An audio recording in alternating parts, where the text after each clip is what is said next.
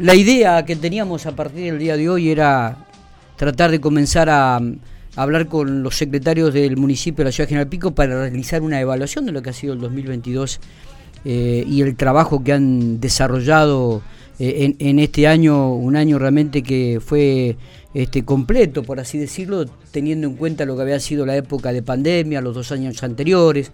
E, este año no hubo ningún tipo de restricciones, se pudo trabajar, se pudo realizar proyectos, se pudieron este, con, este, concluir algunos objetivos que, venían caminando. Eh, y en relación a este tema vamos a arrancar con la secretaria de, la Secretaría de Desarrollo Social, una secretaría muy eh, muy sensible ¿no? A, todo lo que ocurre a nivel social aquí en la ciudad General Pico y cual tiene al mando Daniela Cabrino, a quien le agradezco mucho estos minutos que tiene para charlar con nosotros. Dani, ¿cómo estás? Buenos días. Hola Miguel, buen día, ¿cómo están todos? Bueno, muy bien, muy bien. ¿Todo tranquilo? ¿Todo bien? Todo bien, bueno, trabajando.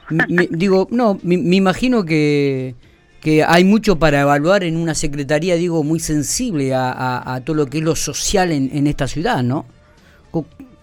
Sí, eh, la verdad que sí, eh, tenemos de las de las lindas tenemos muchas, de las otras obviamente que también y no escapamos a la realidad este, que vivimos eh, en, en, la mayoría de, de las ciudades y en, todo el país, post pandemia, post eh, una serie de, cuestiones que, que hubo que, afrontar para empezar a reconstruir algunas cosas que obviamente eh, sufrieron eh, algunos sectores más que otros. y bueno, sí, así como decís vos, este ha sido un año donde por suerte no hemos tenido restricciones, donde hemos podido volver a trabajar como lo hacemos habitualmente y, y bueno, y en función de eso es que fuimos avanzando, ¿no? De acuerdo a lo proyectado que tenías para este 2022, que es aquello que pudieron concretar y que es aquello que quedó en el tintero. Sí, eh, particularmente hemos trabajado en lo que tiene que ver, qué sé yo, por ejemplo, con retomar otra vez todo lo que tiene que ver con, con la actividad deportiva, con la actividad en los centros de desarrollo infantil, eh, con todo lo que tiene que ver con eh, eh, la vinculación con las personas mayores y, y, todas las actividades que habitualmente se hacen con ellos. Eh, nada, lo, que tiene que ver con la atención personalizada en los servicios sociales de base, en donde, bueno, para nosotros la verdad es que era todo un impedimento eh, el tema de las restricciones porque lo social se basa básicamente en el contacto con, con la persona, en el cotidiano. Entonces, Eh, si bien estaba el tema de la virtualidad, que bueno, que en muchos aspectos ha sido eh, muy bueno y demás, eh, bueno, la verdad es que nosotros trabajamos con un sector que no siempre tiene acceso eh, a una serie de, de, cuestiones que permiten eh, acceder a la virtualidad, que no siempre la gente por ahí, eh, cuando hablamos de personas mayores, no todas las personas mayores están vinculadas a la tecnología, entonces, bueno, para nosotros era realmente indispensable poder volver a, contar con, con el tema de, la vinculación, ¿no? Y bueno, eso nos permitió ir retomando esto. Está bien. Eh, tengo varias, eh, a ver, eh, por ejemplo, en cuanto a las actividades y de deportes, se realizó un montón de actividades. Dirección de Juventud también trabajó muy bien. ¿Qué, qué, evaluación podemos hacer sobre esas áreas?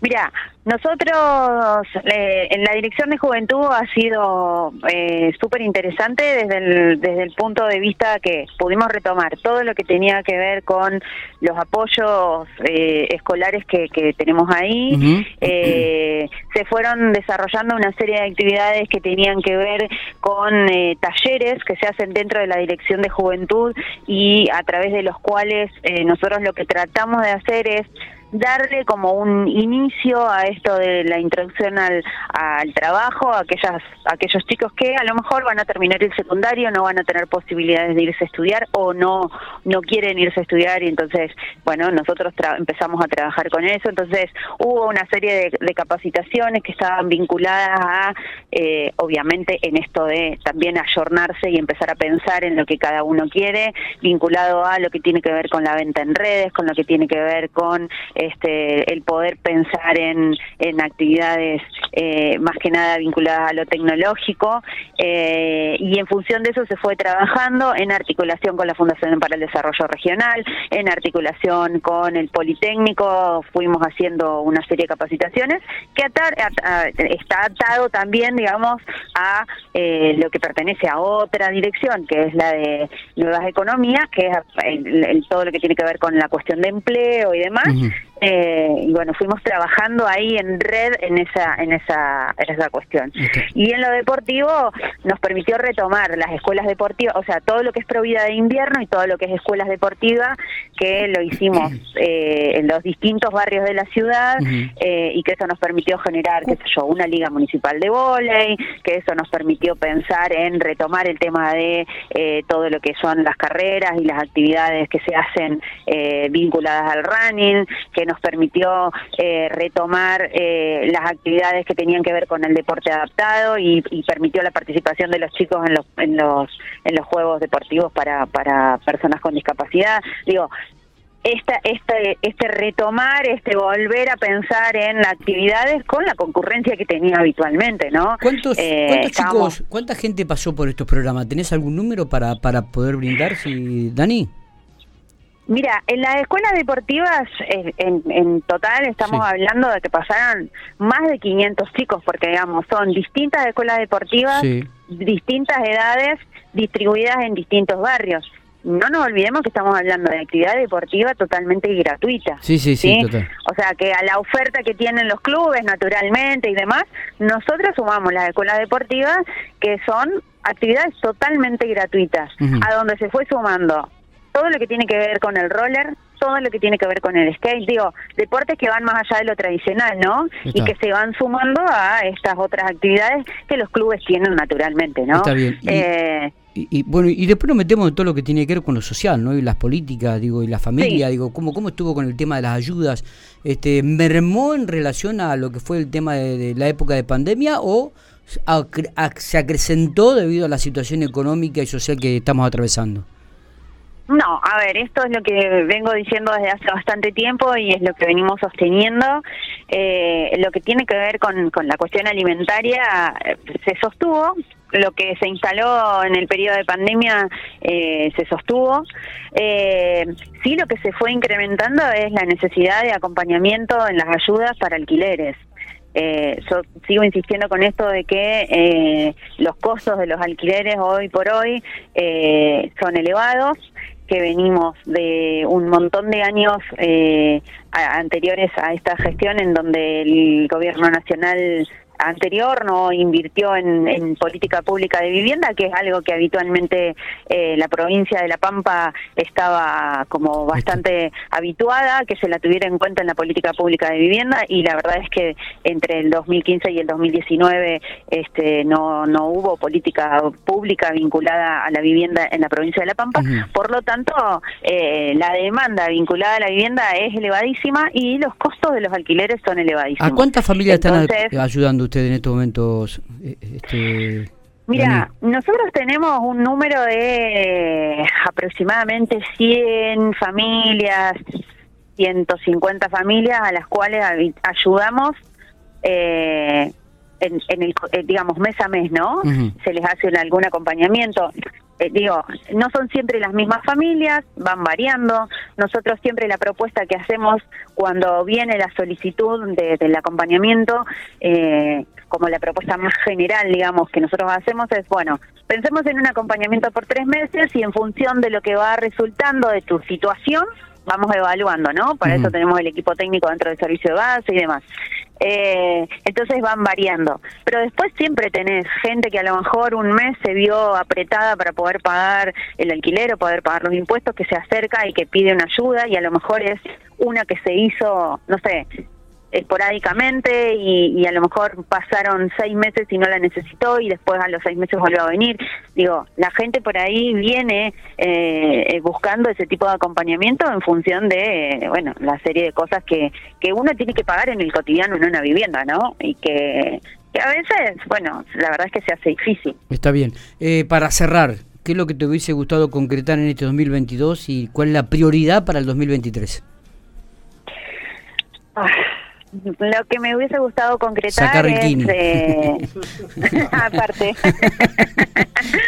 No eh, por ahí eh, lo que tenemos que, trabajar un poco más y, darle un poco más de, forma es la vinculación que tenemos y mucha, pero que necesitamos reforzar mucho más todavía, que es la vinculación con, con Buen Día, que es la vinculación con el sector privado para que todo lo que nosotros trabajamos en función de capacitaciones dentro del de, eh, empleo eh, también eh, se traslade a la contratación por parte del sector privado de aquellas personas que, que nosotros acompañamos en las capacitaciones. Que no es que no se haga, porque la verdad es que hemos tenido muchas incorporaciones de personas que se han capacitado en el municipio, en, empresas privadas, pero que la verdad es que me gustaría que, pudiéramos hacer bastante más en función de te, Te, te, hago, consulta, no sé si tenés el número. ¿Cuánta gente se ha registrado en la oficina de empleo?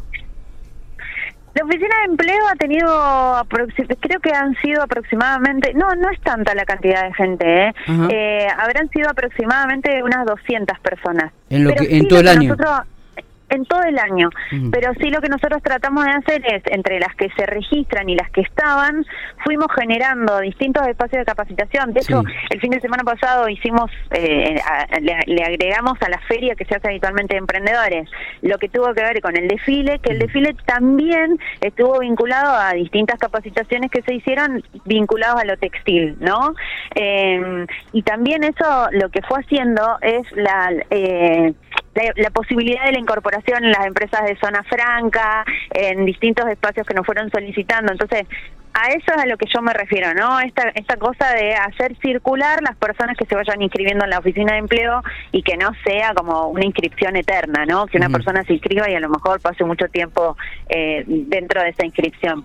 Eh, por ahí eso, por ahí me, me, me, gustaría que pudiéramos darle mayor fluidez. Entiendo que también eso está vinculado a, bueno, que distintas empresas les ha costado también recuperarse de la pandemia y, y de los costos que eso les significó a, la, a, las distintas empresas y bueno, vamos a seguir trabajando, ¿no? En eso. Y prioridad seguir trabajando la, la cuestión vinculada a la niñez, a, a los espacios de, de, de, de cuidado eh, de, de, las niñeces. Eh, para nosotros sumamente importante. Este año pusimos en marcha eh, el Consejo Municipal eh, de, Niñez y Adolescencia y, en función de eso vamos a seguir trabajando y vamos a seguir pensando en eh, las políticas públicas vinculadas a ese sector, siempre pensando en, en la voz de aquellas y aquellos involucrados en las distintas decisiones que tomemos, ¿no? Daniela, te agradezco mucho estos minutos, ¿eh? muy amable como siempre, muchas gracias.